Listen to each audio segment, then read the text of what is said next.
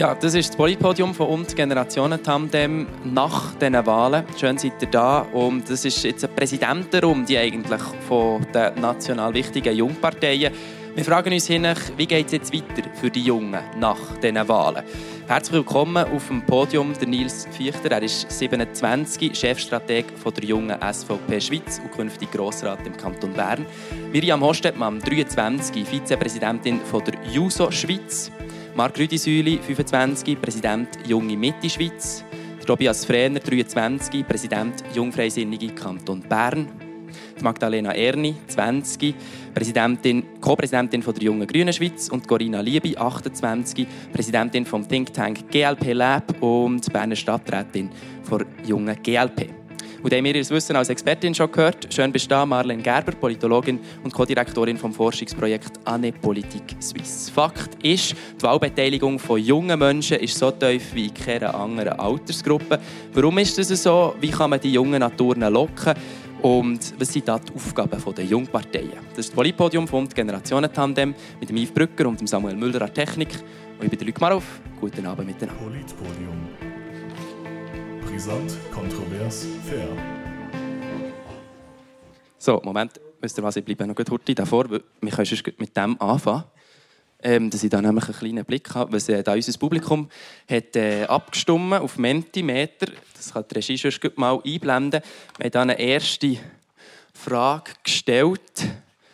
Ähm, wie fühlst du dich nach diesen Wahlen? Und dann schauen wir mal, was da so für ein paar Begriffe sind reinkommen. Enttäuscht, überrascht, mittelgut, neutral, frustriert, nicht so glücklich. Okay. Ähm, ich glaube, wir fangen mal an mit äh, dem, der vielleicht gut hat herschreiben oder vielleicht sogar, ich weiß nicht, jetzt nie euphorisch oder so. Aber ich glaube, der Nils Fichter ist recht happy mit diesen Wahlen. Nils, äh, kannst, wenn wir jetzt da so ein bisschen zurückschauen, ähm, ja, du bist noch nachgerutscht in den Grossrat, weil äh, jemand anderes in den Nationalrat ist gekommen und äh, von, von, dem, von dir aus gesehen so persönlich ein grosser Erfolg. Ja, guten Abend miteinander. Ähm, ich glaube, heute Abend geht es nicht um mich. Wir sind heute äh, als Vertreter der Jungparteien hier. Und ich glaube, das ist schon sehr wichtig. Oder? In Politik geht es immer als erstes um Themen und nicht um Karriere und um politische Einzelinteressen. Und äh, wenn man immer tut, eben die Sache in den Vordergrund stellen, dann bin ich überzeugt, dann tut das Volk automatisch den einzelnen Politiker denken. Aber merci vielmals, es ist korrekt, ich darf im Kanton Bern nachher rutschen Grossrat und würde dort sicherlich voller Elan dahinter gehen. Ähm, Du hast gefragt, wie so die Grosswetterlage bei mir aussieht. ja, oder vielleicht, vielleicht ja, hast, hast du dich von all diesen Partys gut erholt? Ja, das ist, das ist vielleicht ein, bisschen, äh, ein Vorurteil, das da herrscht. Also, äh, nein, am Schluss des Tages, klar, man hat Freude über das Ergebnis dieser Wahlen, aber es ist jetzt nicht so, dass man irgendwie nächtelang hätte durchgefestet hat. Es ist immer ein Nehmen und ein Geben in der Politik. Die SVP hat vor vier Jahren verloren. Jetzt hat das Stimmvolk gemerkt, ja, offenbar kommt es eben nicht gut, wenn man einfach nur irgendwo in einer utopischen Fantasiewelt lebt. Offenbar kostet eine linksgrüne Politik etwas, es tut hinten rechts weh im Portemonnaie. Und diesmal gehören wir jetzt zu den Gewinnern. Und jetzt sind wir in Verantwortung, dass wir die Lösung auf den Tisch legen. Und äh, darum überwiegt in dem Sinn auch die Verantwortung fast ein bisschen mehr als, als die Freude. Aber ich glaube, wenn man jetzt die Rückmeldung anschaut äh, von den Teilnehmern von dem heutigen Podium im Publikum, Klar, jetzt hat man einzelne Begriffe gesehen, enttäuscht und überrascht.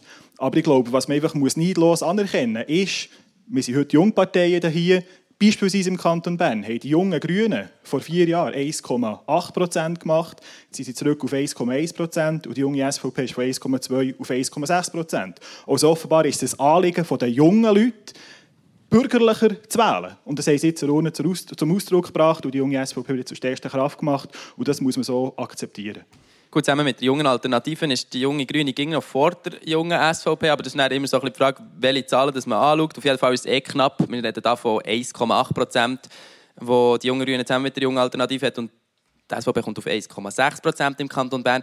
Jetzt neben mir ist so die, wo ihre Partei, die GLP, hat den meisten Sitz verloren im Nationalrat. Ähm, die SVP hat den meisten gewonnen. Du hast mir gesagt, es war ein schwarzer Tag für euch, ein schwieriger Tag. Wie, wie gehst du mit so einer Niederlage um als Politikerin, Corinna? Ich glaube, der Nils hat es vorhin schon gesagt, das gehört einfach zu diesem Spiel dazu. Ich muss aber auch ganz ehrlich sagen, wir haben einfach Pech gehabt. Wenn man jetzt gerade bei der Mutterpartei schaut, haben wir national mit den neuesten Zahlen von heute minus 0,2 Prozent verloren und das hat uns 6 Sitze gekostet. Das ist extrem wenig Wählerprozent, die wir verloren haben. Und das hat eine riesige Auswirkung gehabt wegen dem Wahlsystem, so wie das heute funktioniert. Das tut kleine Parteien benachteiligen. Und das ist uns zum Verhängnis geworden am Sonntag. Und ja, das frustriert auch bis zu einem gewissen Grad, aber es lässt mich trotzdem gut in die Zukunft schauen, weil ich überzeugt bin, wenn wir weiterhin so gute Arbeit leisten wie in den letzten vier Jahren, holen wir das in vier Jahren wieder. Jetzt hast du mir vorher im Vorgespräch auch erzählt, dass äh, das auch ein finanzielle Auswirkungen kann haben Also das denkt man jetzt vielleicht gar nicht so als, als Wähler, aber äh, das äh, hat auch für dich konkrete Folgen. Ja, nicht unbedingt für mich als Person, aber für uns als Partei ganz sicher, weil alle Nationalrätinnen und Nationalräte zahlen sogenannte Mandatsabgaben. Das heisst, ein Teil des Lohns, den die Nationalrätinnen und auch die Ständerätinnen verdienen, wird an die Parteien gezahlt. Wir haben keine Parteienfinanzierung in dem Sinn in der Schweiz. Das heisst, als Partei leben wir auch von dem Geld, das wir bekommen. Und wenn wir weniger Nationalrätinnen haben, haben wir dementsprechend auch weniger Geld und müssen über die nächsten vier Jahre andere Finanzierungsquellen finden mache da mal kurz eine kleine Frage in die Runde. Äh, hat irgendjemand von euch heute einen Mathtest gehabt? Oder irgendjemand diese Woche noch einen Mathtest? Ich bin sicher, ihr werdet besser rechnen als das Bundesamt für Statistik. Weil äh, da ist nämlich heute so am Nachmittag die grosse Meldung gekommen, dass äh, offenbar die FDP gleich von der Wähleranteil die drittstärkste Partei bleibt. Vor der Mitte, ähm, ja, das heisst, Mark, die Mitte kann ihren zweiten Bundesratssitz vergessen. Ja, das überlasse ich dann am Parlament zum Entscheiden. Ähm, zu dem Bundesamt für Statistik Fail, wie man das einfach nur nennen kann, das ist, ein bisschen, ja, ist peinlich und unprofessionell, sollte wirklich nicht passieren. Aber es bleibt dabei, wir von der Mitte sind nach wie vor zufrieden, weil wir haben unser Wahlziel erreicht. Unser Wahlziel war, dass wir die Fusion von CVP und BDP, dass wir das Ergebnis übertreffen. Und das haben wir gemacht mit 0,3 Prozent. Wir sind jetzt bei 14,1, wenn es denn wirklich stimmt. Ähm, und wir haben auch die FDP können überholen. Das war gar kein Ziel von uns, aber es ist uns trotzdem gelungen, sie im Nationalrat zu überholen. Wir haben jetzt einen Sitz mehr. Im Ständerat sieht es auch danach aus, dass wir nach den zweiten Wahlgängen ähm, mehr Sitz werden haben als die FDP, also die größte Kraft werden bleiben. Das heißt, schlussendlich ist ja immer wichtig, wie viel Sitz das man hat, weil Wählerergebnis, Wähleranteil, die dann nicht abstimmen, sondern die Leute im Saal abstimmen. Und das ist wichtig, dass wir dort können, jetzt dafür schauen, dass eben die Lösungen die konkreten Lösungen, die wir in vielen Bereichen brauchen, endlich umgesetzt werden. Jetzt haben wir mit der Marlene schon ein bisschen diskutiert, so ein bisschen über, über die, die neue Mitte eben geredet, die früher CVP war, BDP war. Was ist so deine Erklärung? Warum hat er so zulegen können, im Kanton Zürich, in der Westschweiz? Äh, ich glaube, die Arbeit hat schon vor vier Jahren angefangen. Wir haben eine saubere Analyse gemacht und dann hat man einfach gemerkt, dass das C wirklich eine große Hürde ist, obwohl viele Leute würden eigentlich unsere Politik, unsere Lösungen unterstützen, aber der Zugang ist einfach nicht gegeben. Also ähm, haben, wir die, haben wir viele innerparteiliche Reformen gemacht. Wir haben das Zentrum stärken in der Mitte, darum haben wir BDP mit ins Boot geholt, haben die neue Partei in der Mitte gegründet und sind aber nachher auch mit ganz klaren Positionen ähm, haben wir uns positioniert im Bereich ähm, Gesundheitspolitik, im Bereich Außenpolitik, äh, Neutralität zum Beispiel. Und ich glaube, das wird geschätzt. Jetzt, Tobias Frenner, ähm, für die Jungfreisinnigen im Kanton Bern, du hast, sagen Sie deine Worte, Tag der Tränen. Ähm, warum bist du so unzufrieden? Weil man kann gleich sagen, so schlecht ist jetzt das Resultat auch nicht national. Ja, guten Abend miteinander. Es freut mich sehr, dass ich hier auf diesem Podium sein kann. Es gibt immer mehrere Dimensionen. Oder? Eine Wahl ist schlussendlich in einem Kanton, findet in einem Kanton statt. Und äh, wenn wir hier auf den Kanton Bern schauen, aus freisinniger Sicht, dann wäre es wirklich völlig vermessen, wenn ich irgendwie würde sagen, ich bin zufrieden, sondern, der hat es vorher aufgeschrieben, ich bin auch enttäuscht. Auch wenn wir äh, die, die schweizweiten Resultate anschauen, ich bin sehr froh, dass wir es geschafft haben, vor der Mitte jetzt noch zu kommen. Es ist peinlich, dass das Bundesamt für Statistik solche Fehler macht.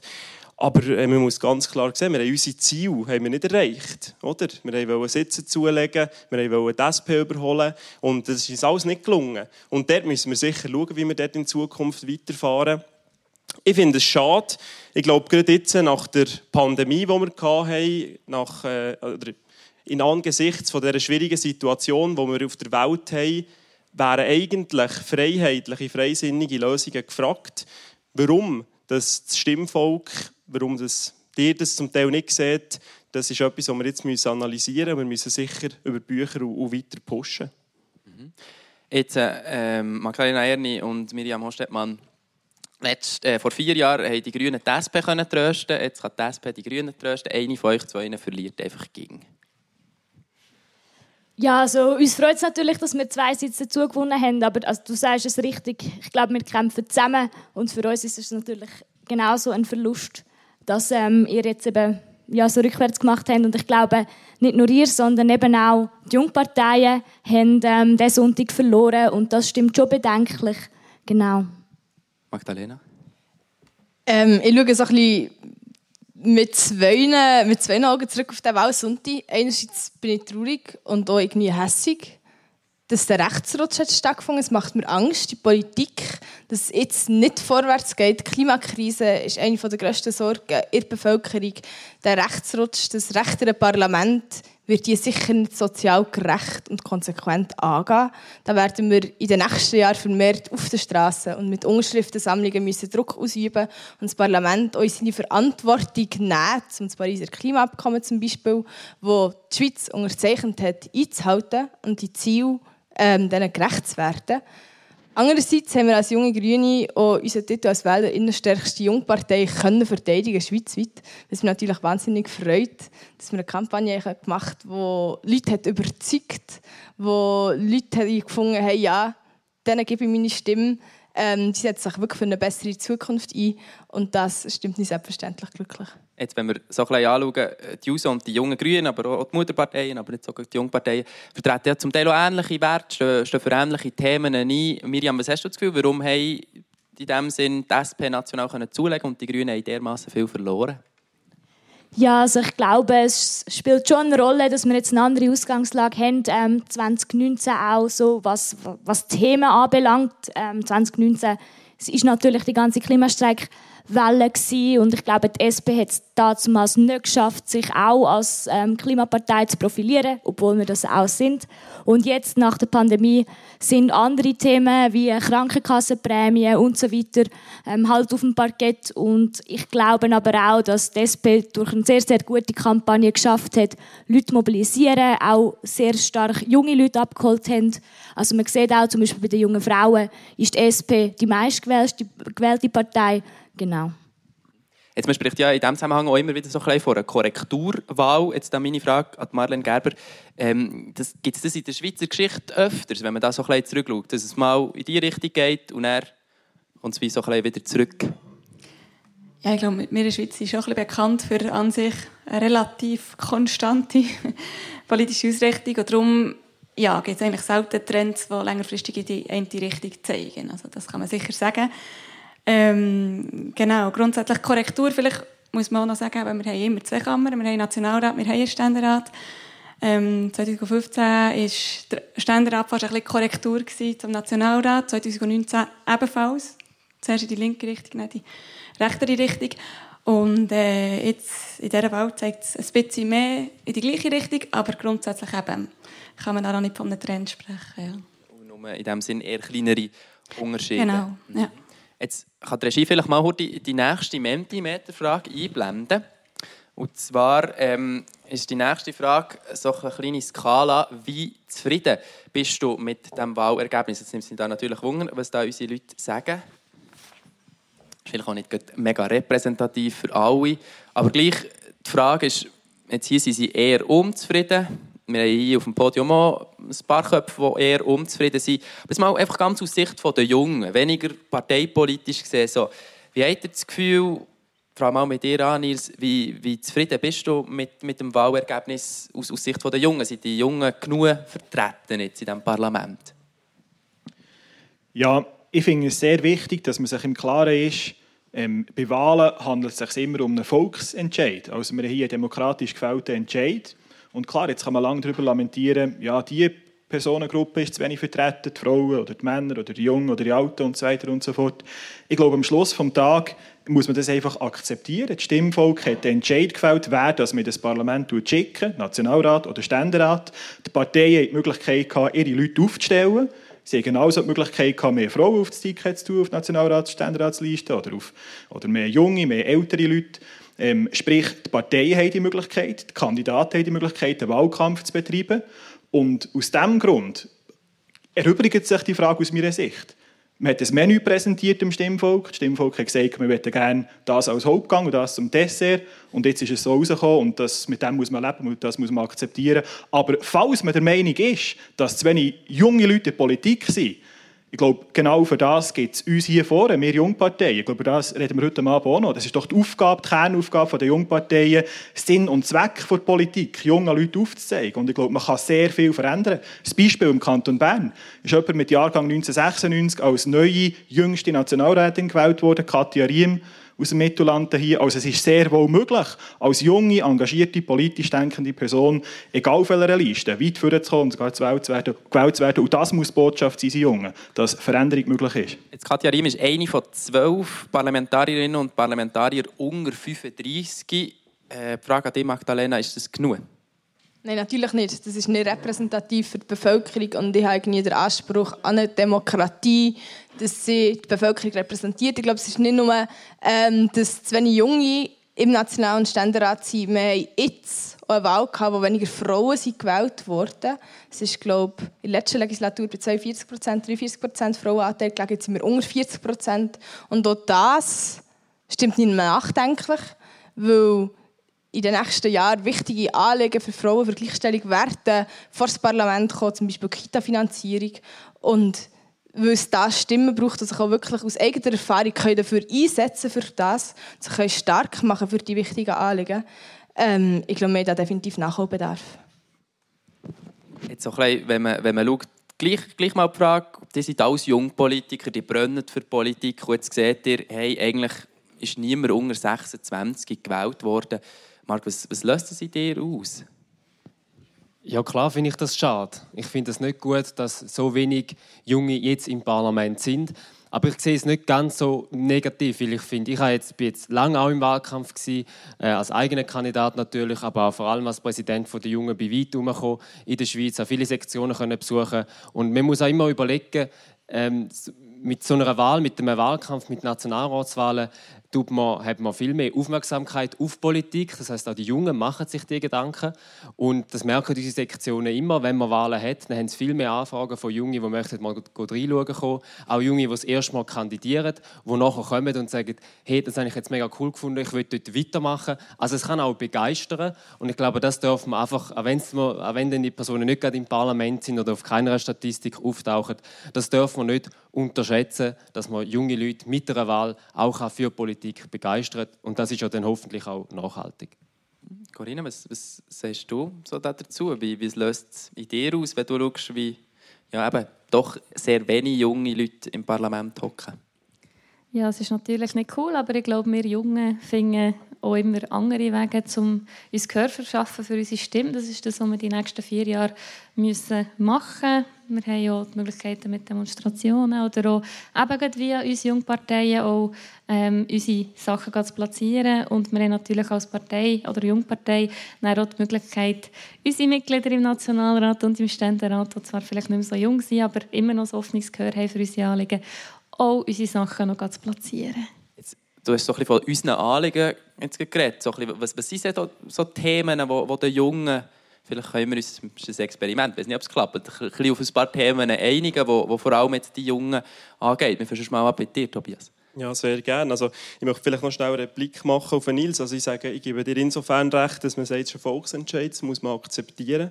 Ich glaube aber nicht, dass wir es gut heißen als junge Leute. Also, ist klar, wir haben im Parlament als wahrscheinlich von den einzigen Interessensvertretungen nicht wirklich eine Lobby. Und das ist definitiv ein Problem. Und dort müssen wir uns aber auch an der eigenen Nase nehmen. Es ist also nicht so, dass wir das Problem einfach abschieben können und sagen, ja, jetzt nur weil uns die Alten nicht wählen, sind sie alle blöd und wir sind die Armen. Das stimmt nicht. Wir gehen halt auch nicht an die Turnen. Wir äußern uns halt auch nicht. Und das ist, glaube ich, eine grosse Aufgabe, vor allem an euch. Es sind jetzt hier mehrheitlich junge Leute in diesem Saal. Ihr müsst halt euer Recht, das ihr habt, müsst ihr halt auch wahrnehmen. Ihr müsst halt eure Stimme abgeben und an die Turnen gehen und euch äußern und könnt euch nicht einfach dem Ganzen verschließen. Wenn wir jetzt über die konkreten Themen diskutieren wollen, dann ist es für mich klar. Wir haben im letzten, in der letzten Legislatur ganz viele verschiedene Themen, die die Jungen betroffen haben, die man überhaupt nicht vorwärts, vorwärts gemacht hat. Denkt nur mal an die Pandemie. Während der ganzen Pandemie waren die jungen Leute kein einziges Mal Thema.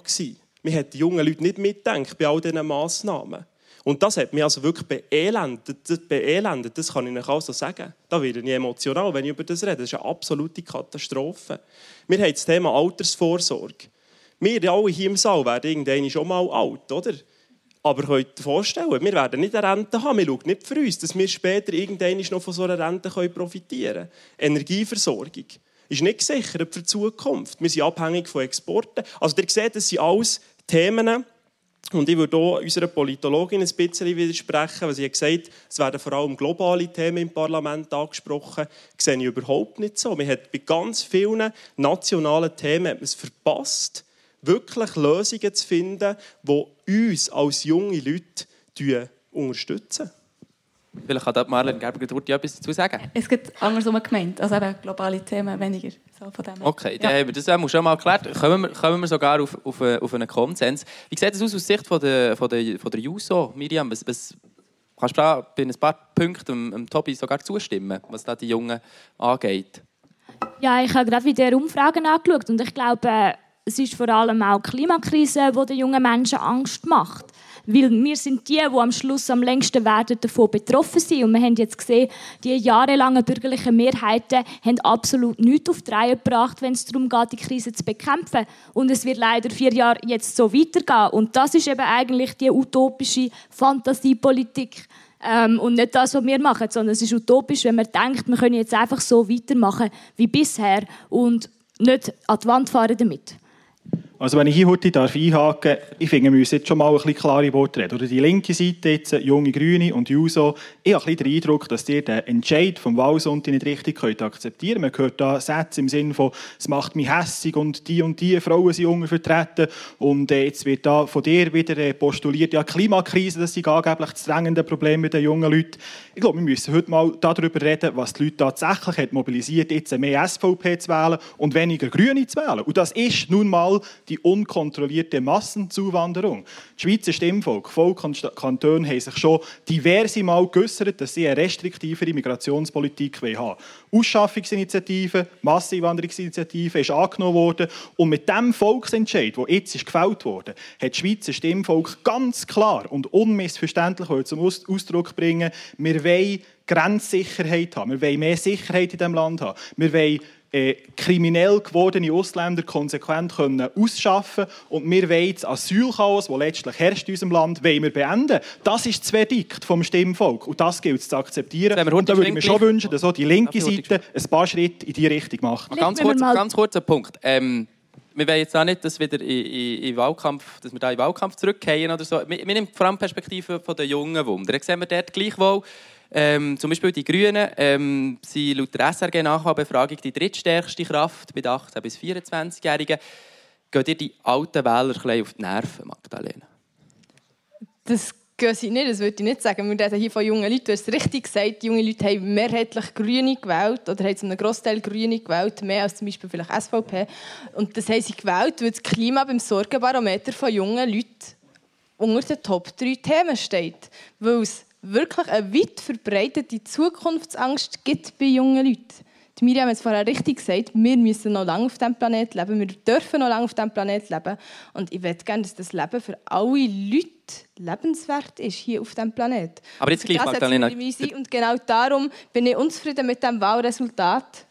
Der, der äh, Parteipräsident von, der Grünen, Baldassar Glättli, hat sogar von einer Depression geredet in der Bevölkerung. Also das Teil vielleicht sogar das Klima schon als abgeschlossen angesehen und denken, dass vielleicht der Klimawandel man eh nicht mehr stoppen kann. Ist das auch ein bisschen deine Sorge? Ich glaube, meine Sorge ist es nicht, sonst würde ich wahrscheinlich nicht mehr dagegen ankämpfen. Ich bin der festen Überzeugung, dass wir noch etwas machen können. Wir haben als Grüne im letzten Februar unsere Umweltverantwortungsinitiative eingereicht, die fordert, dass die Schweiz sich an die planetaren Belastungsgrenzen halten, also zum Beispiel die Klimatemperatur nicht höher steigt, als dass die Erde und unsere Lebensgrundlagen mögen verleiden. Ähm, wenn ich nicht mehr daran glauben dass man noch etwas ändern könnte, dann wäre ich nicht politisch aktiv. Wir geben uns das Beste jetzt auch vermehrt auf der Straße und mit Unterschriftensammlungen, um für eine lebenswerte Zukunft für uns alle zu kämpfen. Gut, Marc, du hast schon lange etwas sagen. Ja, deine Ursprungsfrage war ja, gibt es vielleicht ein Thema, das uns ein bisschen einigt? Und etwa vor einem Jahr sind wir alle Jungparteien ähm, auf dem Bundesplatz gewesen, gemeinsam mit Pro Juventute und haben uns dafür eingesetzt, dass die psychische Gesundheit äh, mehr Aufmerksamkeit überkommt in der Politik, national, aber auch in den Kantonen. Und ich glaube, das ist eins Problem, das wirklich die Jungen am meisten betrifft, wo sie auch umtreibt. Das ist die Zukunftsangst, wo, Magdalena angesprochen hat. Ähm, dort geht ganz viel drin, die ganz ganz vielen Krisen, die wir gerade in den letzten vier Jahren erlebt haben, sechs Corona, sechs Ukraine-Krieg, sechs Energieversorgung, sechs jetzt wieder die Situation ähm, in, in Israel mit, mit, mit Terrorangriff. Ähm, das verunsichert und auch man hat immer einen größeren Leistungsdruck. Man, man tut sich sehr oft einfach vergleichen ähm, und dort kommt man nachher in so einen Teufelskreis hinein. Und dort bin ich sehr glücklich gewesen, dass wir Jungparteien können geeint auftreten und geeint Forderungen stellen, nämlich dass man dort mehr Prävention investiert, dass man mehr tut niederschwellige Angebote, die wichtig sind, dass man die gut finanzieren, weil momentan sind die nicht ausreichend finanziert. Und dort ist genau, genau wieder die Aufgabe der Jungpartei wichtig, das in die institutionelle Politik hineinzutragen, wo die Entscheidungen gefällt werden. Ein anderes Beispiel war, das hat Tobias angesprochen, bei der Pandemie. Dort sind die Jungen am Anfang wirklich vergessen gegangen. Aber dort haben auch wieder die Jungparteien können, haben zusammen am Alain einen Brief geschrieben und gesagt, wir möchten darüber reden. Und er hat sich mehrfach ähm, mit den Jungparteipräsidentinnen und Präsidenten von damals getroffen. Und auch jetzt in der ganzen Krisenbewältigung, wo wir die danach aufarbeiten, ist das auch ein Punkt. Also passiert vielleicht mehr ein hinter den Kulissen, aber es ist wichtig, dass wir die Jungparteien haben, genau für solche Sachen. Gut, das ist äh, mal ein Statement. Merci, Marc. Jetzt, Hurtig Schwing, können wir gar nicht da noch mal führen, um auf den Bildschirm zu sehen. Ich kann das die Regie einblenden, was so die nächsten Mentimeter Fragen waren und wie das aussieht. Die erste Frage, die wir gestellt haben, ist, haben Junge genug Einfluss in der Politik? 47 sagen Nein. Äh, das ist ein ziemlich klares Resultat. Ähm, Corinna, wie, wie deutest du das? Was, äh, was heisst das? Wie, wie können sich Junge mehr Einfluss verschaffen? Du hast vorher schon mal von Demonstrationen geredet. Gibt es noch mehr Sachen? Ja, also Demos sind sicher ein Weg. Ähm, eben, werdet Mitglied bei einer Jungpartei, engagiert euch, sucht euch auch Formate, die vielleicht nicht unbedingt im Parteikuchen sind. Wir haben zum Beispiel als GLP noch das Angebot vom GLP Lab, das ich präsidiere. Das ist ein Think Tank. Wir sind offen für alle, parteiunabhängig. Also alle können mitmachen, ob sie in einer Partei sind oder nicht. Und wir versuchen vor allem mit so offenen Formaten auch thematisch basiert zu arbeiten. Ich habe es vorhin übrigens sehr spannend oder sehr überrascht zur Kenntnis genommen, dass die SVP jetzt neuerdings auch Sachpolitik macht. Und das ist etwas, was eigentlich das Leben sehr fest dafür einsteht. Und es gibt nicht nur uns, sondern zum Beispiel die Operation Libero oder Voraus und ganz viele andere NGOs und Organisationen, die auch sehr thematische politische äh, Engagement sozusagen ermöglichen und darum informiert euch und geht dort mal reinschauen. Ihr müsst nicht immer Mitglied werden, ihr könnt einfach mal reinschnuppern und wir freuen uns sehr, wenn ihr uns kontaktiert. Gut, ich stelle fest, offenbar ist äh, der Wahlkampf doch noch nicht ganz vorbei. Oh, er ist fertig. Ah, ist gut. Okay. Nein, was natürlich vergessen geht, und das tue ich ehrlich gesagt schon, jetzt wird da, das ist auch ein der Unterschied von Theorie zu Praxis, es wird da erzählt, ja GLP Lab, und das klingt alles sehr interessant und gut, aber wir leben in einer direkten Demokratie. Wir können Referenden ergreifen, wir können Initiativen machen. Die junge SVP hat diesbezüglich schon mehrere Volksentscheide zustande gebracht, im Kanton Bern beispielsweise. Wir haben die Bürgerungsinitiative durchgebracht beim Stimmvolk. Wir haben Initiativen gemacht, die verhindern dass weiterhin notorische Gefahren von Reithauen in Bern ausgehen. Das sind direkt demokratische Instrumente, die man ergreifen kann. Und das ist doch wichtig. Das muss man sehen als Jungpartei, als Jungpolitiker. Wir haben die direkt demokratischen Instrumente mit unserem Stimmvolk. Man kann Unterschriften sammeln, für etwas zu verändern, auf der Verfassungs- oder Gesetzesebene. Im Kanton Bern haben wir auch Gesetzesinitiativen. Und wir können Referenden ergreifen, wenn uns etwas nicht passt. Also die jungen Grünen und die JUSO, die haben jetzt auch die Möglichkeit, wenn, ich jetzt, äh, wenn ihr jetzt der Ansicht seid, ja, jetzt ist das Parlament zu bürgerlich geworden, dann könnt ihr Referenden ergreifen. Und das müsst ihr doch euren Mitgliedern sagen. Es tut mir leid, dass ich euch da ein bisschen auf die Sprünge helfen muss. Aber ihr habt die Möglichkeit, eure Mitglieder einzubinden und Unterschriften zu sammeln. Da sollten wir doch stolz drauf das sein, machen wir, das, das machen wir zum Glück Aber offenbar ist zum Beispiel mit unserer Umweltverantwortungsinitiative, die wir eingereicht haben, es folgen weitere Projekte und wir sind da stetig dran. Ähm, ich glaube, es ist aber nicht nur an den Jungen, sich mehr zu informieren und aktiv zu werden, sondern es ist auch an der Politik, die richtigen Rahmenbedingungen zu schaffen, dass Junge sich auch wirklich gesehen und gehört fühlen. Ich glaube, zu tun hat jetzt gerade, ähm, ein rechtes Paradebeispiel gegeben. Und zwar ist da ein Jugendparlament eingeführt worden, gerade in diesem Sommer, wo ich mich mega fest freue, dass jetzt da auch junge Leute, die noch nicht 18 sind, die noch nicht stimm- und wahlberechtigt sind, können mitreden in der Politik ich glaube, ein weiterer Punkt, den wir für antreiben in der nächsten Legislatur, wo momentan der Vorstoß noch ausstehend ist, das ist Stimmrechtsalter 16 auf nationaler Ebene, dass es da endlich vorangeht, dass auch 16-Jährige, unter 18-Jährige sich können beteiligen können, mitreden und können unterschreiben. Das Ding ist ja, man kann schon Unterschriften sammeln, wenn man noch nicht 18 ist unterschreiben selber oder dann abstimmen und wählen. Das kann Gut, auf, auf, jeden Fall seid ihr alle voll engagiert. Das merkt man, ihr, ihr, ihr steht für das ein, was ihr denkt. Können wir ruhig noch die zweite Frage einblenden, weil das äh, geht glaube auch noch so ein bisschen in äh, die Richtung, die wir jetzt schon ein bisschen diskutiert haben. Genau, werden deine Anliegen in der Politik vertreten? Was ist das so das Resultat? Das ist relativ ausgeglichen. Das heisst, vielleicht können wir das Urteil aufgreifen. Ähm, Marlene, du hast es schon ein bisschen angesprochen, ähm, mit, äh, wie, wie jetzt die Jungen vertreten sind. Wir haben jetzt gesehen, die Jungen haben zu wenig Einfluss, aber gleichwohl werden die Anliegen vertreten. Heisst das, man hat da ganz viele Alte, die wissen, wie die Jungen ticken? Ja, man muss auch sehen, eben, also das Alter ist ein Merkmal. Oder? Man sieht es auch hier. Also es gibt vielleicht gemeinsame Themen, die wirklich alle ähm, gleich würden betreffen oder einschätzen. Aber nachher ähm, hat man halt auch die, die eigene ideologische Ausrichtung und auch die prägt natürlich auch die, die Einstellungen, die man hat. Und die sind natürlich eben anhand der Parteien schon vertreten. Ja. Ähm, jetzt so etwas, wenn, wenn man so an Jungparteien denkt oder so, dann vielleicht eben mal die JUSO sind oder die junge SVP so. Und das, die Jungparteien die wollen auch ein bisschen polarisieren. Oder? Die, die wollen ein zeigen, die junge Mitte will es vielleicht nicht so fest. Ähm, aber gerade so die JUSO und die junge SVP, vielleicht mal die Frage an euch, Miriam und Nils. Warum braucht es so, so Provokationen, so ein bisschen, um so ein bisschen so Bevölkerung aufzuwecken? Oder was, was wollt ihr mit dem erreichen? Ja, ich glaube, also unser Ziel ist schon, auf ein Problem von dieser Zeit aufmerksam machen. Und klar haben wir da als Jungpartei vielleicht noch andere Mittel als dann unsere Mutterpartei. Aber also ich glaube, es ist schon wichtig zu sagen, dass wir das nicht irgendwie aus Spass oder so machen, sondern dass wir eben wollen, auf die Probleme aufmerksam machen. Ja, ich darf einhaken.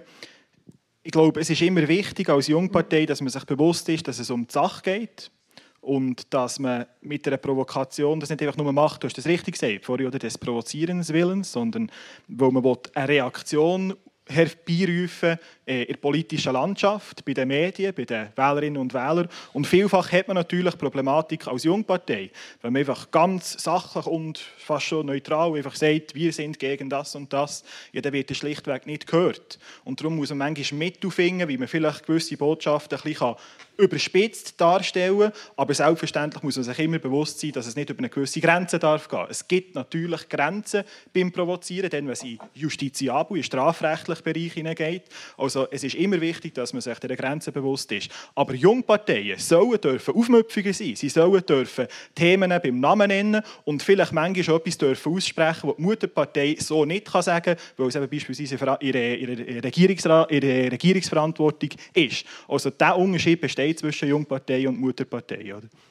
Marc, was, was sagst du dazu? Du hast vorhin gesagt, nein, sie sind nicht so am Provozieren, oder wie? Ja, man muss natürlich schon ein bisschen provozieren zum Teil oder ein bisschen ähm, auf, ähm, damit man kann auf eine Sache aufmerksam machen kann. Ähm, wenn wir ein bisschen frecher sind, ich glaube, das ist auch schon ein bisschen eine Aufgabe ähm, von, von Jungparteien. Das Problem ist natürlich schon auch, man kommt eben nur diese Aufmerksamkeit über, oder? Also wenn wir, ein gutes Beispiel war in dem Wahlkampf, gewesen, wo unser Wahlslogan war «Fuck Polarisierung», der hat Aufmerksamkeit gebracht, wenn man gesagt hat, «Stopp Polarisierung», hätten alle gesagt «Ah ja, das ist die Mitte, ist gut». Ähm, also das ist ein bisschen Krux, quasi wie weit darf man gehen, wo sind Grenzen. Das muss immer jede Partei ein bisschen für sich ähm, selber wissen. Bei der SVP ist es ein bisschen ähm, ja, krass auf der anderen Seite als jetzt bei uns, sage ich jetzt einmal. Aber das muss jede Partei für sich selber wissen und dann die Verantwortung natürlich auch übernehmen. Ich würde noch kurz etwas sagen zu, zu, dem, zu der zweiten Frage, die gestanden ist, dass man relativ ausgeglichen ist, ob jetzt die Anliegen vertreten sind oder nicht. Und dort kann man ja nicht einfach nur sagen, ich fühle mich nicht nur vertreten, weil es eine junge Person drin hat. Oder? Also ich fühle mich von einer älteren Mitte-Frau im Ständerat mehr vertreten als von einem jungen SVPler im Parlament. Oder? Weil ich ja auch, schlussendlich steht die Sache im Vordergrund. Ähm, und nur weil jemand jung ist, ist ja nicht automatisch gut für mein Anliegen. Oder? Das habe ich im Wahlkampf immer gemerkt, wenn mir jemand gesagt hat, ja, ja, ich will dich wählen, weil ich finde gut, dass du jung bist. Oder? Dann gefunden, ja, das ist keine Qualität, das ist keine Haltung, sondern wir würden gerne gewählt werden wegen der Lösungen und wegen der Haltung, die man hat. Also ich glaube, es ist äh, noch ein wichtiger Unterschied zwischen Provokation und Polarisierung. Oder, äh, Polarisierung und Provokation ist nicht das genau Gleiche. Ich glaube, wir als Jungparteien haben die Aufgabe, zu provozieren. Das kann man auch machen, ohne dass man polarisiert. Das kann man machen mit einer provokativen Aktion irgendwo. Das kann man machen mit einem provokativen Wahlslogan, Fuck Polarisierung zum Beispiel man muss einfach sehen, oder, in diesem ganzen Wahlkampf im Kanton Bern, ein bisschen beobachtet, ist, sind die Jungparteien kein einziges Mal irgendwo in den Medien erwähnt worden. Und das ist halt schon ein absoluter Skandal, muss ich sagen. Oder? Und das ist einfach auch ein Versäumnis der Medien. Das ist schade, dass man als Jungpartei mit der Zukunft der älteren Parteien anscheinend mit Politik, mit lösungsorientierter Politik, mit Vorschlägen eben nicht durchdringt und nachher muss auf die provokativen Mittel zugreifen. Und äh, ich möchte noch etwas sagen zu dem, was wir vorher diskutiert haben, und zwar, was, was braucht es denn bei den jungen Leuten? Man hat gehört, ja, geht in eine Partei, tut ein Referendum ergreifen, macht eine Initiative. Das ist auch schon ein Schritt mehr. Es gibt einen viel einfacheren Weg. Und zwar bekommt ihr alle ein Kuvert über. Ihr könnt euch ab 18 zu jeder Vorlage äußern, ihr könnt mitdiskutieren. Fakt ist, die jungen Leute machen nicht mit. Und das ist etwas, wo ihr gefragt seid, oder? hier innen, in eurem Umfeld, auch zu weibeln dafür und zu werben und die Verantwortung wahrzunehmen und zu sagen, junge Leute, tut eure Meinung äußern, geht an die Urne, helft mit, dass wir eben besser vertreten sind, dass wir besser gewählt werden und dass wir schlussendlich auch sichtbarer sind. Das ist ein gutes Stichwort, weil ich finde, als nächstes müssen wir unbedingt mal ein bisschen über die, die Wahlbeteiligung reden. Ähm, 33 Prozent der 18- bis 29-Jährigen, sind glaube ich, oder 18- bis 24-Jährigen, haben 2019 abgestimmt. Ähm, das ist äh, die tiefste Zahl von allen Altersgruppen. Das ist schon seit eh und je so, seit 50 Jahren. Was sind denn da so die Gründe? Frau, vielleicht mal ganz links an. Ja, also das Easy World Politmonitoring hat eigentlich junge Leute wie euch befragt, was denn eben genau das Problem ist. Und mega häufig, also bei 60 Prozent der jungen Menschen, ähm, ist, ist Stichwort gefallen, dass man überhaupt gar nicht genau gewusst hat, wie wir wählen. Und ich glaube, wir müssen schon aufpassen, dass wir nicht mega selbstgefällig da oben hocken und sagen, alles ist so easy. Weil ich glaube, das ist es nicht. Und dort muss unbedingt auch in der Schule mehr passieren. Also ich glaube, politische Bildung ist nach wie vor ähm, viel, viel irrelevant an unseren Schulen. Und das merkt man dann halt auch. Und ich habe höchstes Verständnis dafür, wenn man nicht genau weiß, wo man sich dann muss informieren muss, wo man sich kann informieren kann. Komm, wir machen doch kurz ein kleines Experiment. Wir haben ja da ganz, ganz viele junge Leute da. Ähm, ein paar von euch äh, sind schon stimmberechtigt. Könnt ihr mal die Hand aufheben? Die schon können. Okay, sie haben schon noch nicht so viel. Aber jetzt mal ganz, ganz ehrlich. Wüsstet ihr, wie man wählen Wer hat das Gefühl, mal, ich weiss, wie das funktioniert? Sie sind recht viel. Wir sind jetzt hier im, im Gimmer, aber, aber gleich. Vielleicht gibt es dort Unterschiede oder so? Also je nachdem, auf welcher Bildungsstufe, was, was man da genau untersucht. Kannst du vielleicht etwas dazu sagen, Marlene? Ja, absolut. Da gibt es grosse Unterschiede. Und wir sind hier sicher vor einem Publikum, das wo, wo, ja, bessere Chancen hat oder es einfacher ist, für sie ähm, zu wählen, zu abstimmen. Vielleicht auch schon ein Elternhaus hat, wo, wo politischer ist, wo politische Themen diskutiert werden. Und eben das Gouverne in Zangnau abstimmen ist in dem Sinne nicht für alle gleich einfach, oder? Und wenn man schon ein bisschen mehr darüber gewusst hat, macht es einfacher, als wenn man wenn nicht. Jetzt kommt ja da immer eben so das, das Wort politische Bildung, auch im Vorgespräch, wo ich mit ein paar von euch ist das Wort gefallen, eigentlich so ein bisschen aus allen Spektren. Ähm, was ist denn das konkret? Was, was brauchen wir jetzt, Magdalena? Meine politische Bildung bin hier immer gegangen. Die hat so ausgesehen, dass wir auswendig gelernt haben, wie viele NationalrätInnen dass es hat und was für Departemente es gibt und welche Bundesräte innen die besetzen. Und ich glaube, man muss Politik einfach viel, viel praxisnäher machen. Politik, das ist debattieren, das ist probieren, Kompromiss zu finden, das ist diskutieren, das ist sich mit anderen messen, in einem Wettbewerb stehen. Ähm, es bedeutet aber auch, sich irgendwie damit auseinanderzusetzen, hey, was will ich in meinem Alltag verändern, wie kann ich das verändern, was habe ich für Mittel dazu. Und ich glaube, man muss es viel, viel näher und nahbarer bei den Leuten machen und weniger so das theoretisch Abstrakte, so wie es heute momentan meistens der Fall ist.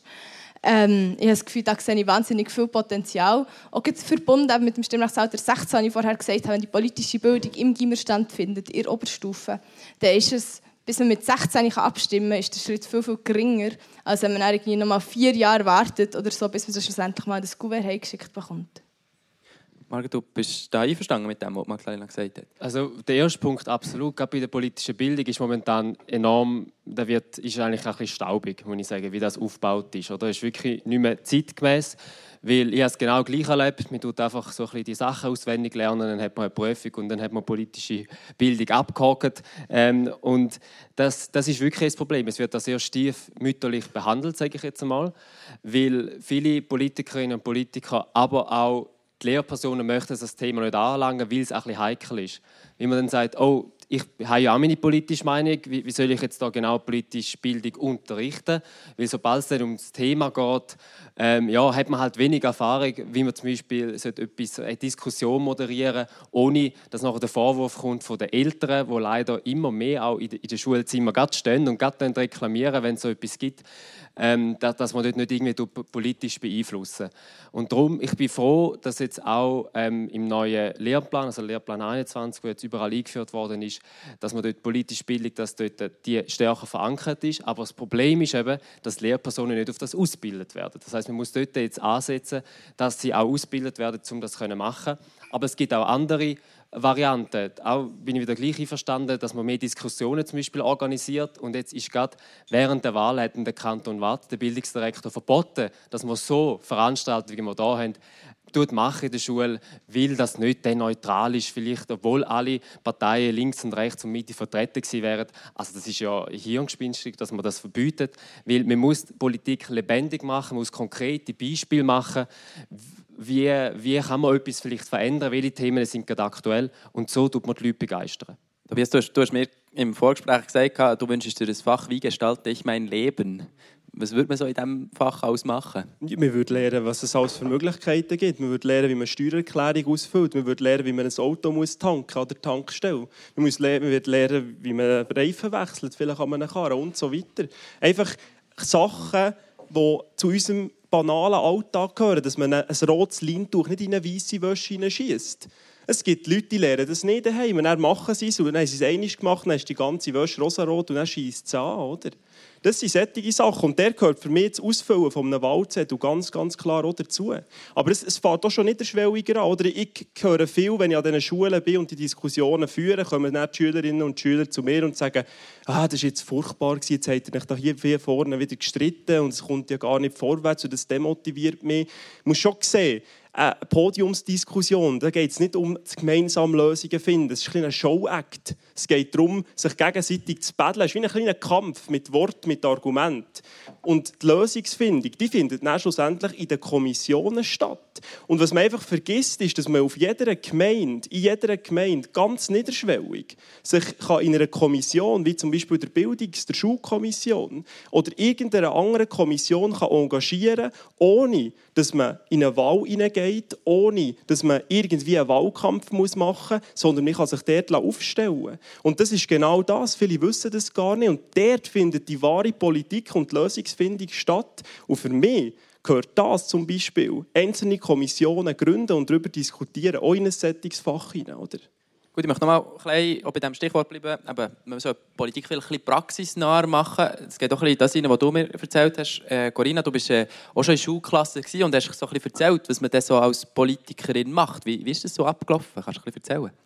Ja, natürlich, sehr gerne. Also, bin schon regelmäßiger eingeladen worden. gerade in der Stadt Bern gibt es das Format noch häufiger, dass Politikerinnen eingeladen werden in Schulklassen, äh, wo Fragen können gestellt werden von Seiten der Schülerinnen, aber auch so ein bisschen Moderation und oder die Lehrperson passiert. Und da werden so während mehreren Wochen immer Politikerinnen aus verschiedenen Parteien eingeladen, sodass sich die Leute immer so ein kleines Bild von einer Person machen können. Und man tut aber auch allgemeine Fragen, wie eben, wie ich Wahlzettel aus, zusammen diskutieren. Und ich finde das ganz ein wichtiges Format, weil das einfach auch zeigt, äh, wir Politikerinnen, wir schweben nicht im luftleeren Raum, sondern wir sind da für die Leute und wir wollen ja ins Gespräch kommen und wir sind da, um eure Fragen zu beantworten. Darum habt keine, keine Hemmungen und kommt zu uns, sprecht uns an, schreibt uns ein Mail, für das sind wir da. Wie sieht es aus aus Sicht von, von jungen SVP? Wie wichtig ist politische Bildung, Nils? Ich glaube, in diesem Punkt haben wir wirklich da parteiübergreifenden Konsens. Oder? Also, auch für uns als Jungparteien ist es sicherlich im höchsten Interesse, dass äh, Leute eine neutrale, eine neutrale politische Bildung genießen in der Schule, während der Berufslehre, am Gimmi, ähm, eigentlich durch alle Stufen durch, finde ich es sehr wichtig, dass man einfach das politische Handwerk kennenlernt.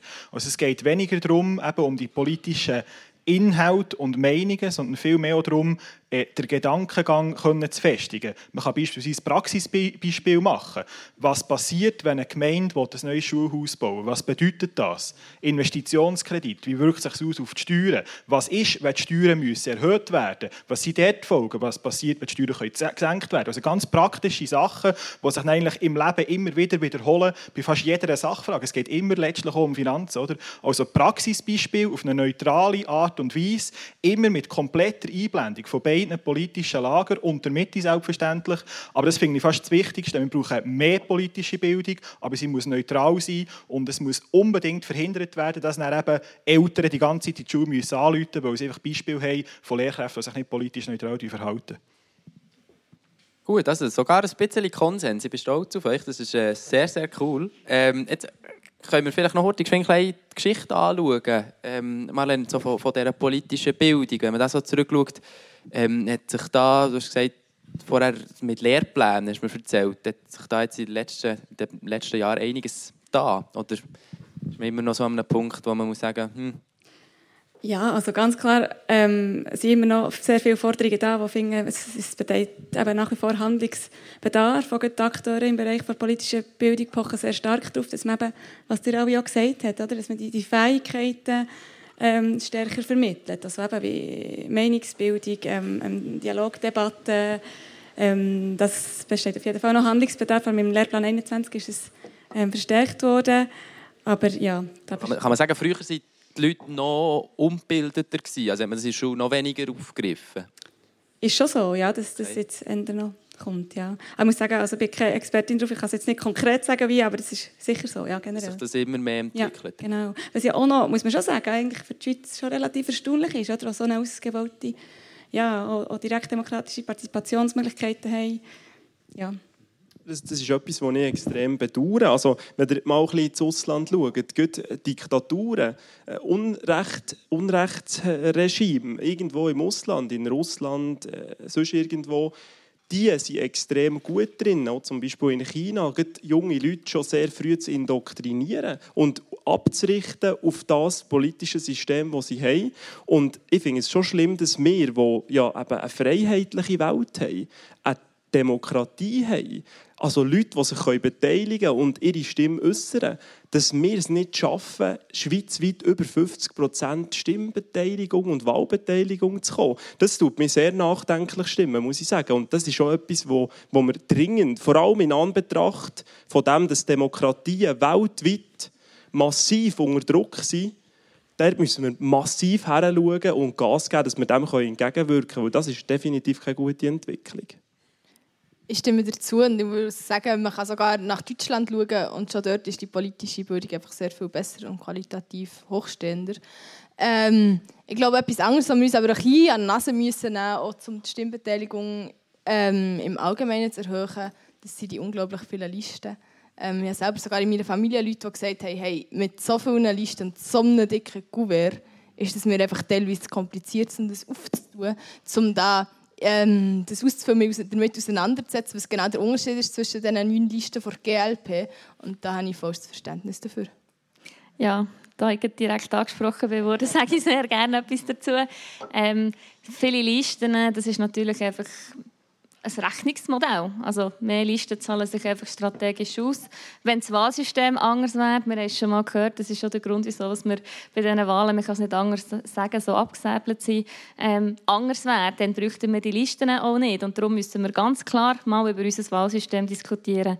Aber was ich eigentlich sagen ähm, um nochmal auf deine ursprüngliche Frage zurückzukommen, ist, ich glaube tatsächlich auch, ähm, das Wahlkuvert, das kommt, das Format, wie wir versuchen, junge Leute zum Wählen zu motivieren, ist einfach nicht passend. Junge Leute, man schaut, ähm, die haben sehr gerne Videos, informieren sich auf anderen Kanälen, nicht mehr mit Papier. Und wir verschicken das Papier und fragen uns dann, ja, wieso interessiert es die Jungen nicht oder wieso fühlen sie sich nicht angesprochen? Ja, weil wir nicht die richtige Format nutzen. Und was wir müssen machen, ist eigentlich Politik zugänglicher gestalten, auch für die jungen Generationen. EasyVote zum Beispiel tut dort einen guten Beitrag leisten, aber allenfalls sollte sich auch mal der Bund Gedanken machen, ob man nicht noch ein bisschen anders kommunizieren kann. Der dann auch mal das Thema, ein ganz neues Feld auf, Thema E-Voting etc., wo wir glaube jetzt heute Abend nicht mega, mega viel Zeit haben, über das zu reden. Ähm, ich schlage vor, äh, Magdalena hat es schon vor einem Zeit mal erwähnt, kann äh, die Regie die nächste ähm, Mentimeter-Umfrage einblenden. Da geht es nämlich genau um die Frage, ja, wer ist jetzt eigentlich verantwortlich für die politische Teilhabe der jungen Menschen? Sind es die Jungen selber oder ist es die Politik? und es ist so ziemlich in der Mitte, die Tendenz vielleicht ein bisschen mehr gegen links, wenn ich es von hier aus sehe. Ähm, also links auf, der, äh, auf, dem, auf dem Beamer, das heisst mehr, äh, dass die Jungen selber verantwortlich sind. Äh, da bist du in diesem Fall zufrieden, oder wie? Findest du, die Jungen müssen das selber in die Hand nehmen? Ja, also ja, ich bin eine Partei, die sehr auf Eigenverantwortung setzt. Also von dem her ist es sicherlich so, dass man immer zuerst vor der eigenen Haustür in dem Sinn muss wischen und sein Leben im Griff haben. Ähm, von dem her, ja, die Eigenverantwortung ist auch in Bezug auf die politische Teilhabe sehr wichtig. Aber natürlich, natürlich hat auch die Politik äh, ihre Verantwortung in dem ganzen Spiel. Also aus Sicht der Politik hat man das Interesse, dass möglichst viele Leute Wahlen und Abstimmungen teilnehmen. Das ist klar. Aus Sicht des Bürgers sollte man eigentlich auch das Interesse haben, dass möglichst viele sich beteiligen, weil nur dann sie entscheiden, demokratisch legitimiert und breiter abgestützt. Also eigentlich haben alle ein Interesse, dass die Wahl- und die Stimmbeteiligung steigt. Oder? Und jetzt kann man sich lange darüber streiten, wer ist in Verantwortung.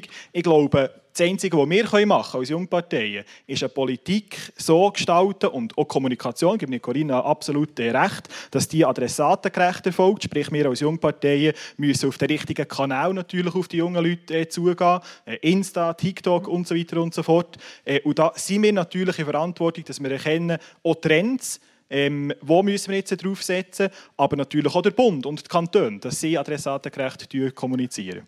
Aber es geht ja nicht nur... Miriam, du hast til ja, ähm, also man macht sich glaube schon ein bisschen einfach, wenn man immer von der Eigenverantwortung redet und man muss schon auch sehen, dass sich junge Menschen immer noch am meisten in der Schule und bei ihren Eltern oder eben am Familientisch über Politik informieren und dort haben einfach nicht alle Menschen die gleichen Chancen und ich glaube, dort liegt es ganz klar bei der Politik, dass man die Prozesse niederschwelliger gestaltet. Dort liegt es eben auch an der Bildung und ich finde nicht, dass, dass ihr jetzt alle irgendwie zu PolitikerInnen ausgebildet werden. Ich glaube, das Wichtige ist, dass man lernt kritisch denken, dass man sich lernt, eine Meinung zu bilden, dass man auch eine Meinung haben und dass man sich für sich selber ähm, und die anderen einsetzen. Und ich glaube, das ist das, was nachher motiviert, sich auch nachher auch teilzuhaben an dieser Demokratie, wo halt einfach schon per se nicht zugänglich ist, wenn man davon, wenn man nachher schaut, wie viele Leute überhaupt dafür stimmen und wählen. Aber das ist ein anderes Thema. Mhm. Tobias, noch eine Frage an dich. Ähm, hast du das Gefühl, oder so ein bisschen, du hast gesagt, es ist schon eine Aufgabe der Politik, habt ihr das Gefühl, die Politik macht zu wenig? Nein, also ich würde dort insofern widersprechen, schlussendlich tut ihr am Ende des Tages selber das Gouverne auf und füllt es selber aus. Und das ist nichts anderes als Eigenverantwortung. Und das ist auch gut so. Weil ihr müsst für euren Entscheid gerade stehen und Verantwortung übernehmen. Und dort kann Politik Kommunikation verändern. Man kann dort auch über Kommunikation vom Bund zum Beispiel reden. Ich glaube nicht, dass dort zu wenig passiert. Oder? Ich glaube einfach, dass ihr euch bewusst sein müsst, was wir für ein Privileg haben, hier in der Schweiz dürfen zu leben. Vor allem jetzt, gerade, wenn man die aktuelle Weltlage anschaut. Das ist ein unglaubliches Glück. Ich habe mal gelesen, dass in der Schweiz zu leben ist, äh, also die Chance in der Schweiz zu leben ist x-mal kleiner als dass man zum Beispiel im Lotto gewinnt. Und das müsst ihr einfach bewusst sein. Und darum finde ich es unverständlich, wenn so ein Kuvert am Ende des Tages einfach ungeöffnet irgendwo im Köder verschwindet. Das ist schade. Wir als, als Jungparteien wir müssen vor allem schauen, dass wir Strukturen schaffen können, die junge Menschen, die, wir haben es vorher gehört, ihr müsst nicht alle zu Politikern werden. Das verlangt niemand. Aber wir müssen die Strukturen haben als Jungparteien, dass wir die Leute, die sich vorstellen können, Politikerin oder Politiker zu werden, dass die bei uns ausgebildet werden können, dass die bei uns die Voraussetzungen bekommen, für dass sie nachher den Sprung zum Beispiel in die kantonale, auf die Gemeins- oder sogar auf die nationale Politik können schaffen können und nachher vorbereitet sind auf das, was dort auf sie zukommt. Magdalena? Jetzt haben wir schon wieder von Eigenverantwortung geredet und ich werde mich einfach nochmal Miriam anschließen. Es geht hier nicht nur um Eigenverantwortung. Um sich können eben genau mit diesen neuen Listen auseinandersetzen von GLP und so weiter, braucht man Zeit. Man muss am Abend noch mögen. Und wir haben es vorher gehört, Marlene hat es gesagt, ähm, es gibt einen krassen Unterschied, was für Bildungsstufen man hat und wie man sich beteiligt an der Demokratie. Und ich glaube, da hilft es nicht nur, wenn man irgendwie über neue Kanäle kommuniziert oder so. Sondern es braucht auch wirklich das einfach... Kuvert muss ganz, ganz kurz, Horti, Magdalena, noch Horti, Jetzt muss ich erst sagen, das muss man am Ende des Tages selber aufnehmen. Horti, warte. Aber das ist Eigenverantwortung. Aber man braucht auch genug Zeit. Moment, Moment, Moment. Zuerst Horti, geschenkt das Wort bei dir, Magdalena. Aber man braucht auch genug Zeit. Man braucht auch... Ähm, ja, es ist Eigenverantwortung, aber man braucht auch genug Zeit, dass man es nachher schlussendlich machen kann. Und ich glaube, da ist wieder Politik dran, um irgendwelche Rahmenbedingungen äh, zu schaffen. Zum Beispiel, indem man sich überlegt, sind wir mega weg vom Thema, aber in einer vier Tage Woche oder so, dass Leute mehr mögen, mehr Zeit haben, mehr Energie haben, um sich auch wirklich mit diesem Privileg... Da sind wir, jetzt, da sind wir wirklich sehr, sehr viel weit weg vom Thema und ich möchte jetzt gerne auch mal, darum stehe ich eigentlich da hier auf der Seite, möchte gerne auch mal äh, dem Publikum ein das Wort geben. Ihr habt die Möglichkeit, wenn ihr wollt, ich motiviere euch dazu, jetzt auch politisch aktiv zu werden und äh, mal unseren Gästen hier eine Frage zu stellen. Gibt es irgendwelche Interessenten, die irgendeine Frage haben? Ja, da ist eine.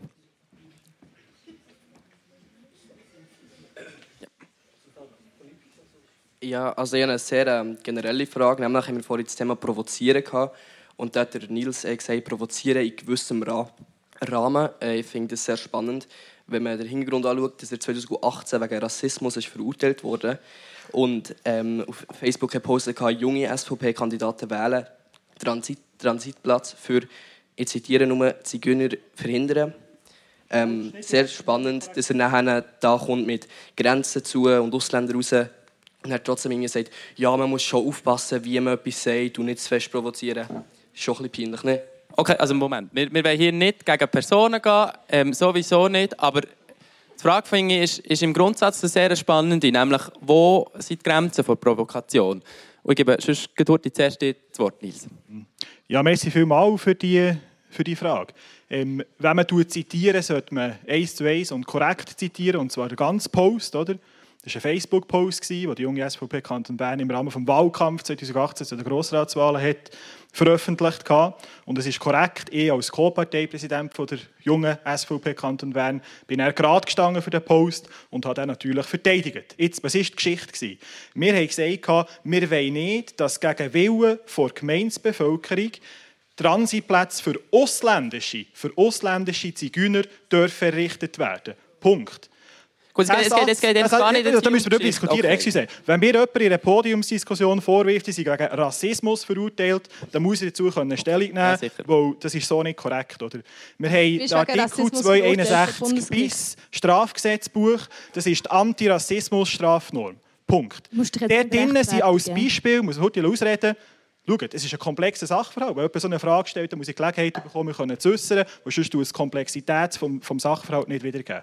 In dem Artikel 261 bis ist zum Beispiel drin, äh, wer jemanden aufgrund von sexueller Diskri äh, äh, Orientierung diskriminieren, der verstößt dagegen. Würdest du jetzt sagen, wer jemanden diskriminieren aufgrund von sexueller Orientierung, ist ein Rassist? Nein, natürlich nicht. Also ist schon mal das die erste Differenz, die wir machen müssen. Nur wenn man gegen den gegen die Antidiskriminierungsstrafnorm verstoßen, heisst das nicht eins zu eins, dass man Rassist ist. Punkt 2.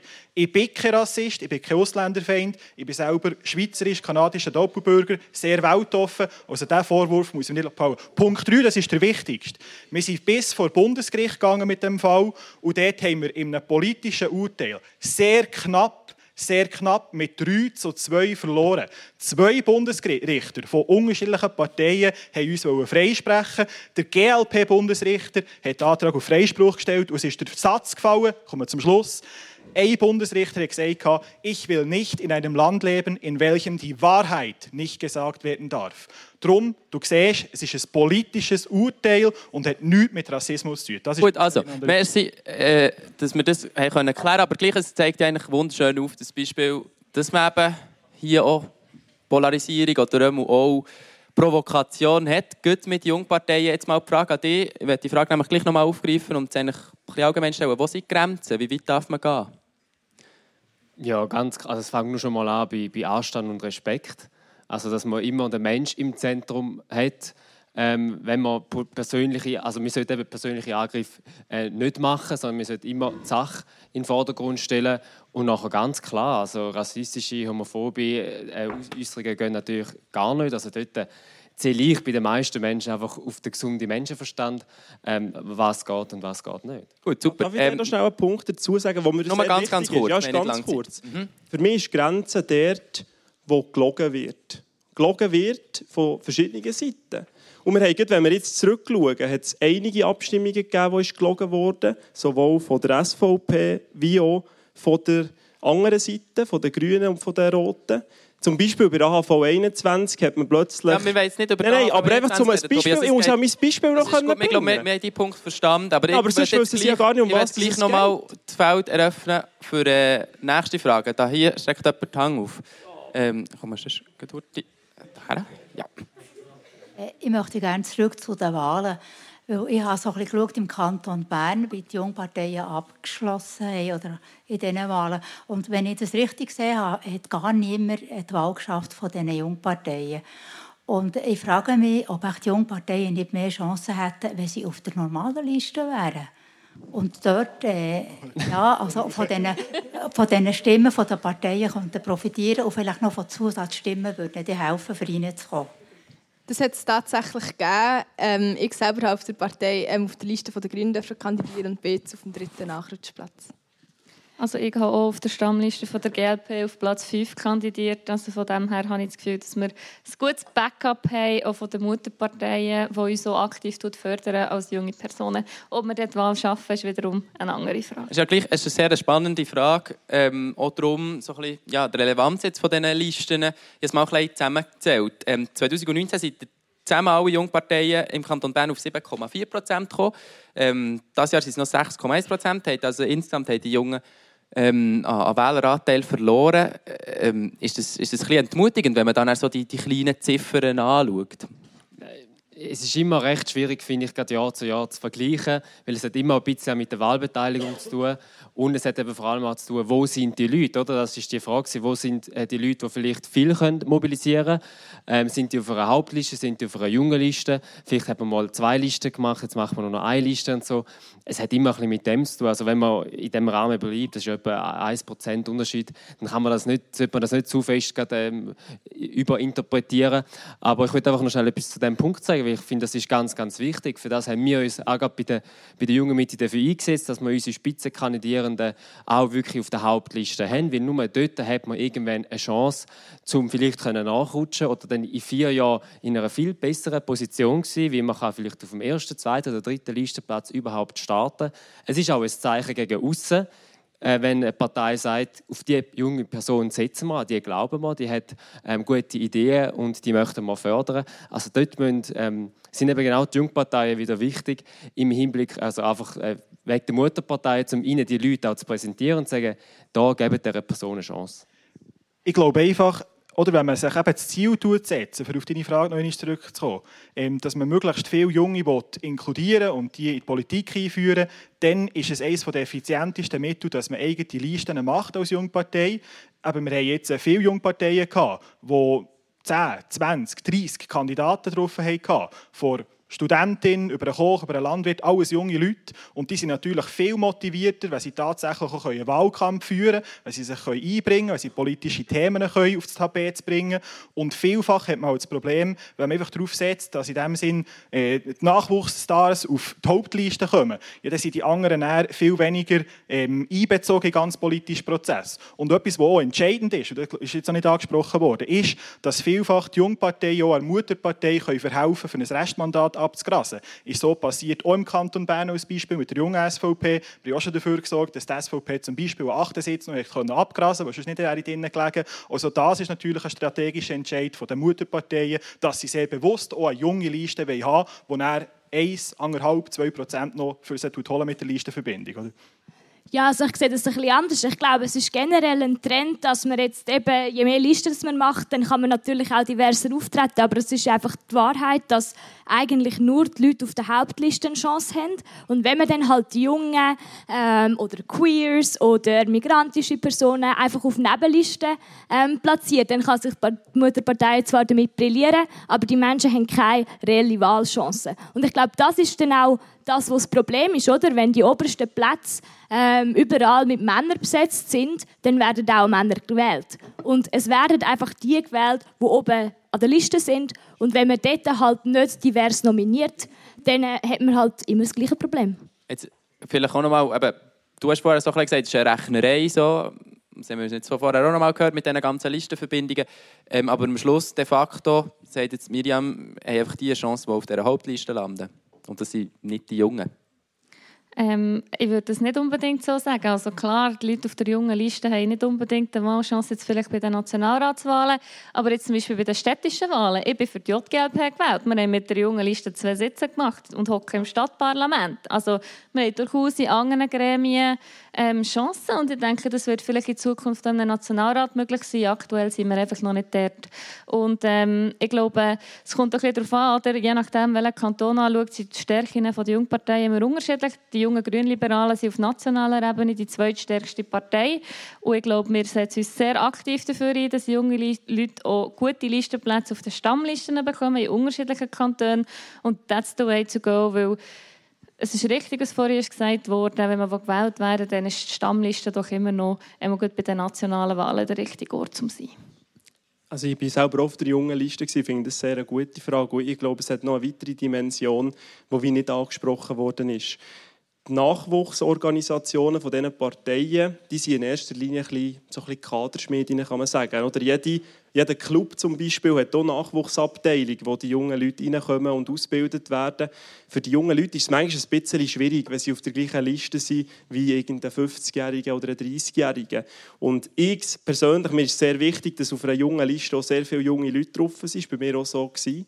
Und die haben zum Teil keine Ahnung, was Wahlkampf bedeutet. Und die haben keine Ahnung, was es braucht, um gewählt zu werden und was es heisst, sich aufzustellen.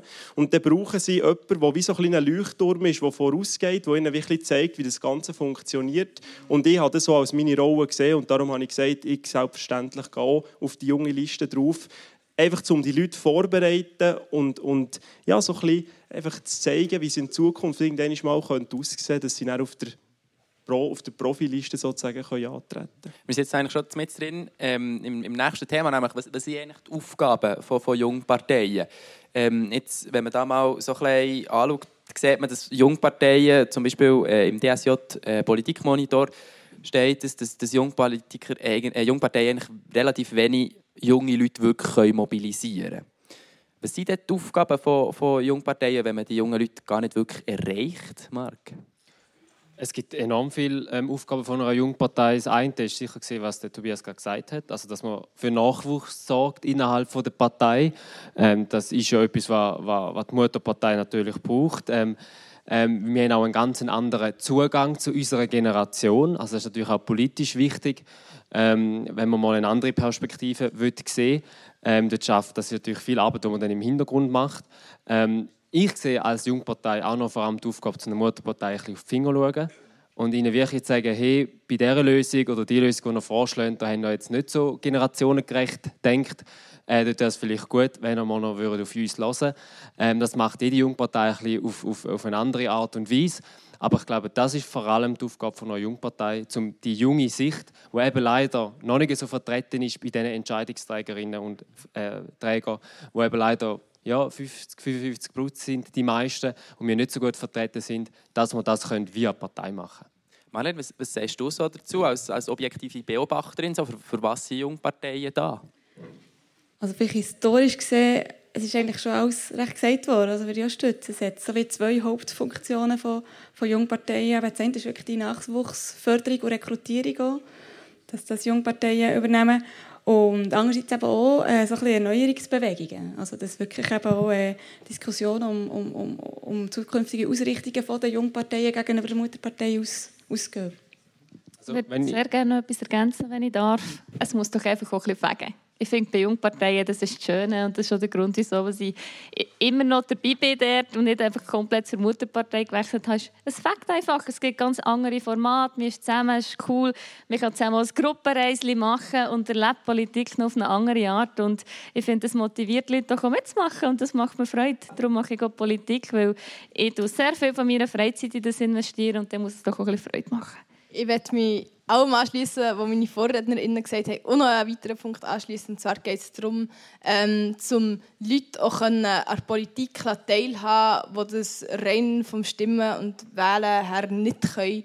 Das heisst, Jugendliche, die noch nicht 18 sind, aber zum Beispiel auch junge Leute ohne Schweizer Pass, die können auch bei uns Mitglied werden, dass auch sie sich zumindest ein bisschen, solange wir noch kein Stimmrechtsalter 16 haben oder keine besseren Einbürgerungsregeln, ähm, können daran beteiligen und können mitwirken, dass die Welt ein bisschen mehr vielleicht aussieht, wie sie sich, sich vorstellen.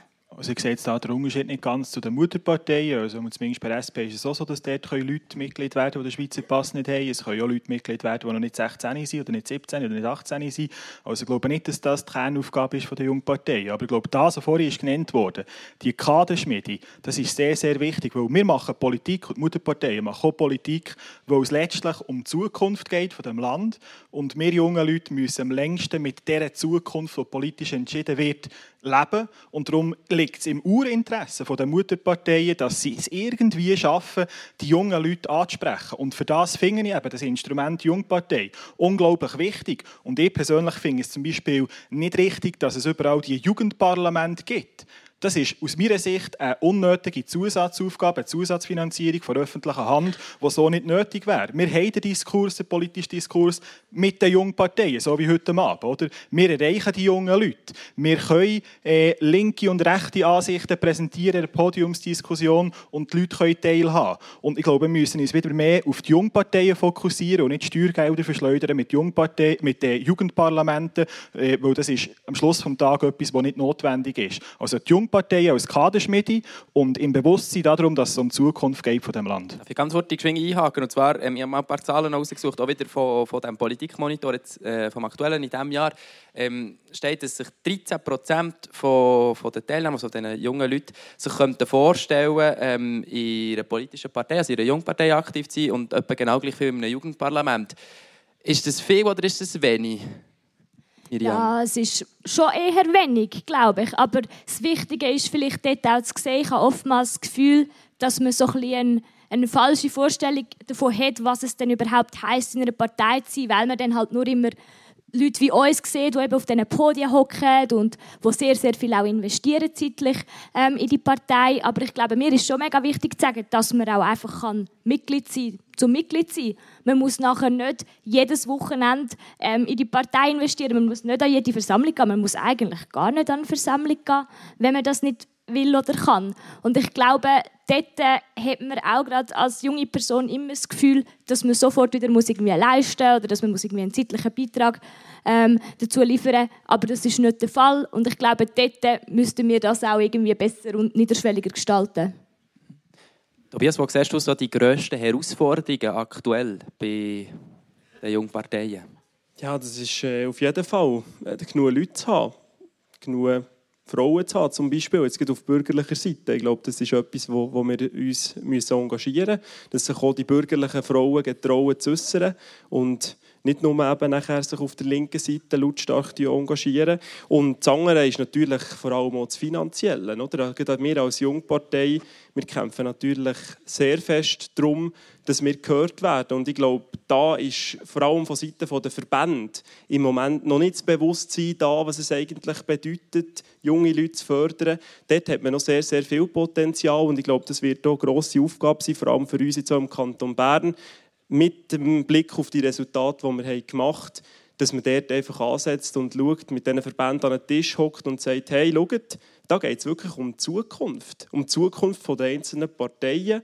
Und wenn ihr wollt, dass in Zukunft auch noch Leute dastehen, die motiviert sind, die sich einsetzen wollen, dann müsst ihr, und ich rede jetzt halt auf Sicht von einem Bürgerlichen, dann muss die Wirtschaft, dann müssen die Wirtschaftsverbände einen Beitrag leisten, weil sonst kommen wir dort definitiv nicht weiter.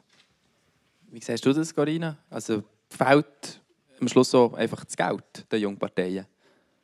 Ja, also ganz ehrlich, bis jetzt sind wir auch mit kleinem Budget immer relativ gut durchgekommen. Aber wenn man natürlich mehr Budget hat, kann man mehr coole Sachen auf stellen und kann natürlich auch eine größere Reichweite generieren. Jetzt kann man darüber diskutieren, wenn man eine grosse Plakatkampagne fährt, hat, erreicht das zwar die Leute, aber ob das dann dazu führt, dass wir am Schluss mehr Mitglieder haben, wer weiß. Ähm, ich denke, es ist sicher wichtig, wenn die Jungparteien vielleicht gemeinsam irgendeine Initiative starten oder wirklich ein Anliegen pushen In diesem Bereich stimme ich dem Tobias absolut zu, dass wir dann Funding brauchen von außen. Und ich denke, in der Joint Venture parteiübergreifend haben wir dort sicher eine gute Chance, mehr Geld zu bekommen.